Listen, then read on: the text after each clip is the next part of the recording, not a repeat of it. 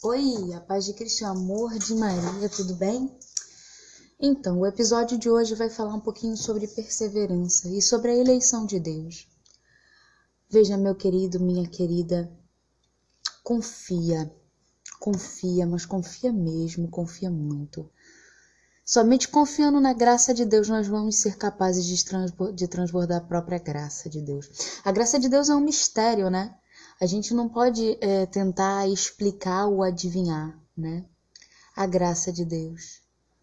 É como, por exemplo, o momento em que Santo Agostinho estava na praia e acontece aquele momento magnífico em que ele encontra o menininho e aquele menino está tentando botar água dentro de um buraco, toda a água do oceano no buraco, e aí é, Agostinho pergunta a ele, Santo Agostinho pergunta a ele o que ele estava fazendo, diz que é impossível e se admira com aquela atitude do garoto. E o garoto diz que é mais fácil ele conseguir botar todo o oceano em um buraco do que entender os mistérios de Deus. A graça é um desses mistérios de Deus que a gente não é capaz de explicar. Não com explicação humana. Ora, meu querido, vamos acordar, vamos entender que Deus é Deus nós não podemos querer ser Deus. Deus é Deus. É o sumo bem, é a sabedoria própria existente. Olha, não tenhas medo. Confia. O Senhor Deus está contigo. A perseverança é isso, é você ter coragem, é você se manter firme na graça. Não desistir, por mais difícil que esteja. Isso é perseverança. Perseverança não é você passar todos os seus dias sorrindo, alegre, feliz. Perseverança é, nos momentos felizes e tristes, você se manter firme na fé. Nossa Senhora fez isso. Ela foi firme desde o seu fiat até e depois de Pentecostes. Ela esteve firme, mulher de fé, mulher de força verdadeira. A esposa do Espírito Santo não poderia ser fraca, não poderia ser uma mulher sem fibra. Sim, mãe, nós consagramos a Ti esse podcast. Nós consagramos a Ti todos aqueles, ó Mãe, que estão ouvindo este podcast agora. Eu profetizo sobre a tua vida. Receba esta profecia. Você vai perseverar. Confia no Senhor e Ele tudo fará. Uma coisa importante que a gente também precisa considerar na perseverança é a vida de oração. Menino, sem vida de oração, você simplesmente está sobrevivendo. A nossa vida de oração ela é um prelúdio do céu. Como assim, Rosa? Você está se preparando para o céu, sacas? Você está se preparando para uma vida contínua de oração. Você está se preparando para chegar no céu e adorar a Deus em espírito e em verdade para toda a eternidade. E se você não tem uma vida de oração hoje, como que você vai ter uma vida contínua de oração eterna, adorando a Deus, com os santos e os anjos e todos os outros que chegarão ao céu contigo? Se você não busca viver o céu na terra, fica difícil você dizer que vai conseguir viver o céu no céu. Perseverança é algo essencial. Força, confia em Deus. Não tem outro caminho. Confia. Vida de oração, leitura da palavra de Deus. Leia a palavra de Deus. E se você está começando na caminhada de fé, o conselho que eu te dou é: busque o que os santos da igreja falam sobre determinadas passagens, busquem estudos bíblicos católicos, sacerdotes que façam. Olha, o que não falta hoje é estudo bíblico disponível seja na internet, quer seja no YouTube, Facebook, WhatsApp, Telegram. Telegram está sendo muito utilizado. Agora tem o Parler, que muita gente vai, vai mandar conteúdo, tem o Twitter, enfim. Não deixe de estudar. Não deixe de buscar a graça de Deus segundo a Igreja Católica, se você é católico. Não deixe de fazer isso. A gente vai para um rápido intervalo e daqui a pouquíssimos minutos a gente vai se falar, tá bom? Então, galera, estamos voltando agora, tá? É... A paz de Cristo e o amor de Maria é para você que não tinha chegado, não tinha vindo antes no nosso podcast. Hoje nós estamos falando de perseverança. Perseverança é essencial na vida de todo cristão, né? Independente de ser católico ou não. Então, galera, é, eu tive um pequeno probleminha aqui na gravação do podcast, mas a gente já tá voltando a alguns segundinhos atrás nessa gravação. Eu falava que a gente tinha voltado de um intervalo e agora sim é, eu consegui resolver o problema que eu tive aqui no podcast. Mas vamos lá. A gente estava falando de perseverança e agora a gente vai falar um pouco sobre eleição. A eleição de Deus, né? Lá em Jeremias, né? A gente, muita gente conhece essa passagem, lógico, essa passagem é, é típica, né? Toda vez que se fala de eleição, toda vez que se fala de carisma, toda vez que se fala de chamado de Deus, sempre se considera essa passagem de Jeremias. É impressionante a quantidade de vezes que eu li algo, algo, qualquer coisa que estivesse relacionada à eleição, ao desejo do coração de Deus sobre nós. Inúmeras vezes, né? É, eu fui ler alguma coisa específica e lá estava, né? É, a passagem de Jeremias, que falava, né, da eleição de Jeremias, de que ele não se considerava apto, né, é, que ele não se considerava alguém que deveria estar ali sendo né, aquele chamado por Deus. Vamos lá em Jeremias capítulo 1, versículo 5. Antes que no seio fostes formado, eu já te conhecia. Antes de teu nascimento, eu já te havia consagrado e te havia designado profeta das nações. Veja, nessa passagem em Jeremias, ele deixa bem claro, né, que Deus o escolheu. Deus escolheu para aquela missão. Você que está ouvindo esse podcast agora precisa entender isso nós fomos criados, cada um de nós foi pensado e sonhado por Deus com um propósito.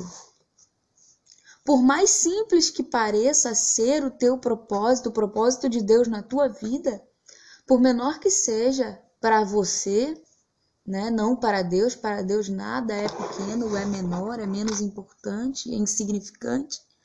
Tudo para o reino é grandioso, entenda isso. Para Deus, fazer para Deus, viver para Cristo, entregar o nosso tudo para Ele. É magnífico. Insignificante ao nosso pensamento de que não somos eleitos por Deus. A eleição de Deus é algo que vem somente por Deus e não por nós. Nós não podemos escolher, nós não podemos decidir se nós somos aptos e, e bons o suficiente para ser eleitos por Deus ou não, quem escolhe se nós somos aptos por Deus ou não é Ele próprio. É o sumo bem. O nosso dever e o nosso chamado é adorá-lo, adorá-lo, adorá-lo, adorá-lo, com as nossas atitudes, com gestos concretos, com passos concretos, com nossos atos de amor, com o nosso coração, com a nossa vida, com a nossa família, com o nosso trabalho, com a nossa faculdade, enfim. Eu acho que está dando para entender. E a eleição de Deus ela é magnânima. Deus é imutável. Quando ele te criou, quando ele fez de você, quando ele sonhou com você, ele falou: você, fulaninho, amadinho, meu coração, minha vida, você vai ser esse cara aqui que vai fazer isso aqui, ponto final. Se você vai fazer ou não o que Deus te designou, te chamou, te convidou, te escolheu, te elegeu para ser, aí é uma questão tua. mas que ele te chamou e ele te elegeu para algo grandioso. Ele te elegeu. Confia, perseverança. Deus te escolheu, Deus te chamou. Não tenhas medo. Cria vergonha nesta vaca, nesta cara. Vamos crescer espiritualmente, meus amados. Vamos confiar em Deus e na tua eleição. Vamos confiar em Deus e na eleição que Ele fez sobre nós. Amém? Enfim, por aqui eu acabo esse episódio muito breve, muito rápido do podcast, né? É, eu realmente não esperava que fosse ser um episódio tão rápido, mas hoje nós começamos o nosso primeiro episódio de como ser verdadeiramente católico. É, o outro episódio que eu fiz antes desse, ele foi mais introdutório, né? É, e eu também tenho o trailer já do podcast. Esse podcast agora, esse episódio agora, foi justamente para que a gente possa começar a se entender, você começar a me conhecer, né? Peço a você que vá lá em Gênesis agora, você já está com a sua Bíblia, eu te pedi para ver Jeremias. Então agora eu te peço que vá lá em Gênesis, no capítulo 1, versículo 27. Deus criou o homem à sua imagem, criou a imagem de Deus. Criou criou o homem e a mulher. Deus os abençoou. Veja, você, eu, todo ser humano, mesmo que se recuse a aceitar a eleição de Deus, é um dom de Deus. Todo aquele que foi escolhido por Deus, mesmo que queira renegar a verdade que é o próprio Cristo, ainda assim essa pessoa foi eleita e chamada por Deus. Por Deus. Tá ok? Deus é imutável, repito para você. Deus sabe de todas as coisas. Te peço que vá lá agora em Atos dos Apóstolos, capítulo 1, versículo 15. Num daqueles dias levantou-se Pedro no meio de seus irmãos na assembléia reunida que constava de umas cento e vinte pessoas, e disse: Irmãos, convia que se cumprisse o que o Espírito Santo predisse na Escritura pela boca de Davi acerca de Judas, que foi o guia daqueles que prenderam Jesus. Versículo 17. Ele era um dos nossos e teve parte no nosso ministério. Veja, Deus elegeu Judas. Deus escolheu Judas, Deus chamou a Judas. Ele teve a oportunidade de ser o melhor amigo de Cristo ou de ser o seu traidor. Nós já sabemos a sua escolha, não é, Judas? Versículo 18 do capítulo 1 de Atos dos Apóstolos. Esse homem adquiria um campo com o salário de seu crime. Depois, Tombado para frente, arrebentou-se pelo meio e todas as suas entranhas se derramaram. Tornou-se este fato conhecido dos habitantes de Jerusalém, de modo que aquele campo foi chamado na língua deles a Céldama, isto é, campo de sangue. Pois está escrito no livro dos Salmos: Fique deserta a sua habitação e não haja quem nela habite, e ainda mais que outro receba o seu cargo. Salmo 68, 26, 188. Versículo 21. Convenha, pois, que destes homens que têm estado em nossa companhia todo o tempo em que o Senhor Jesus viveu entre nós, a começar do batismo de João até o dia em que de nosso meio foi arrebatado, um deles se torne conosco testemunha da sua ressurreição. Propuseram dois, José, chamado Barsabás, que tinha por sobrenome Judas Justo, perdão, Justo e Matias, e oraram nestes termos: Ó Senhor, que conheceste os corações de todos, mostra-nos qual destes dois escolheste, para tomar neste ministério e apostolado o lugar de Judas, que se transviou para ir para o seu próprio lugar. Deitaram sobre deitaram sorte e caiu a sorte em Matias, que foi incorporado aos doze apóstolos. Veja que tinha José e Matias, né? Mas Deus já tinha escolhido Matias. Matias foi escolhido. Nós sabemos que Judas escolheu trair Jesus. E Matias estava naquela predileção e escolha de ser o apóstolo que substituiria Judas. Veja que o lugar de Judas pertence a Judas, mas ele renegou a eleição. Isso não significa que a eleição dele não foi válida, significa que ele não quis receber e viver verdadeiramente esta eleição. Matias não pegou o lugar de Judas, ele pegou o lugar da eleição dele.